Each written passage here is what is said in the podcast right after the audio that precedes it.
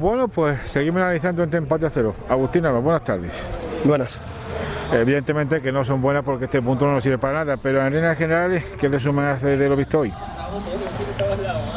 Bueno, complicado. Ahora mismo estoy estoy un poquito nervioso y además no, no quisiera sacar conclusiones ahora mismo. El equipo ha tenido ha tenido fases, hemos intentado jugar, que Cabra está muy bien posicionado ha impedido el juego, empezamos jugando asociándonos bastante y luego hemos intentado otros recursos, pues, ir más arriba, ser más vertical y bueno, la verdad que no, no ha sido un día afortunado en, en algunas líneas y ya está. No ha sido un día afortunado en algunas líneas, exactamente en cuáles.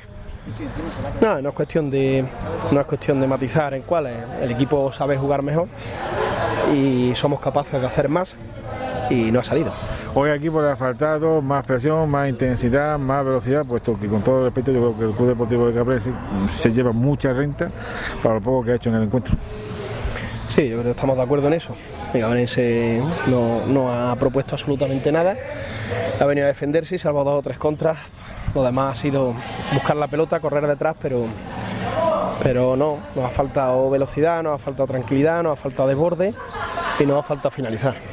¿Por qué se cambia Juanjo Hernández?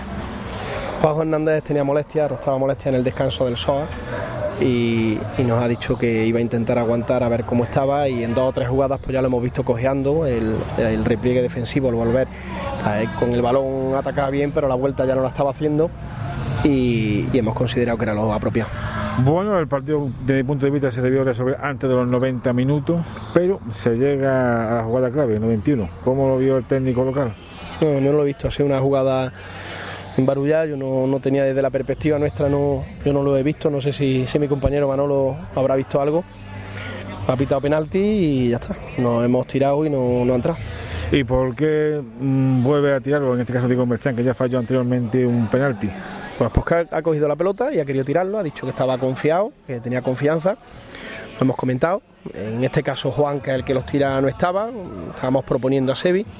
Ha dicho que tenía confianza, que, que lo marcaba seguro y sus compañeros, bueno, Sebi es capitán y Pedro Gallego lo han estimado conveniente, respetado. Nosotros desde el lado tampoco hemos dado una consigna de obligación, lo ha tirado él y ya está. Podía haber entrado y podía haber fallado, eh, no entrar, como lo que ha ocurrido. De todas maneras, el penalti más es un lance de juego, se puede fallar, se puede aceptar como a cualquier jugada. Tampoco debemos darle más trascendencia en ese aspecto. Pero lo que sí está claro es que este punto, si el Montilla gana esta tarde, prácticamente nos aleja de cualquier opción de pelear por el ascenso.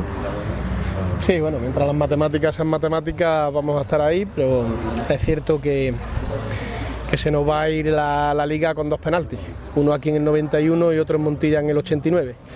Y desgraciadamente así es, esto es fútbol y ya está. Está tocado Agustín Nava hoy, lo veo más que, tocado que otras veces. Estoy más tocado que nunca. Bueno, pues nada, Agustín, tiempo para esta semana de mejorar la dinámica y esperar resultados positivos la semana que viene. Muy bien, venga, hasta lunes.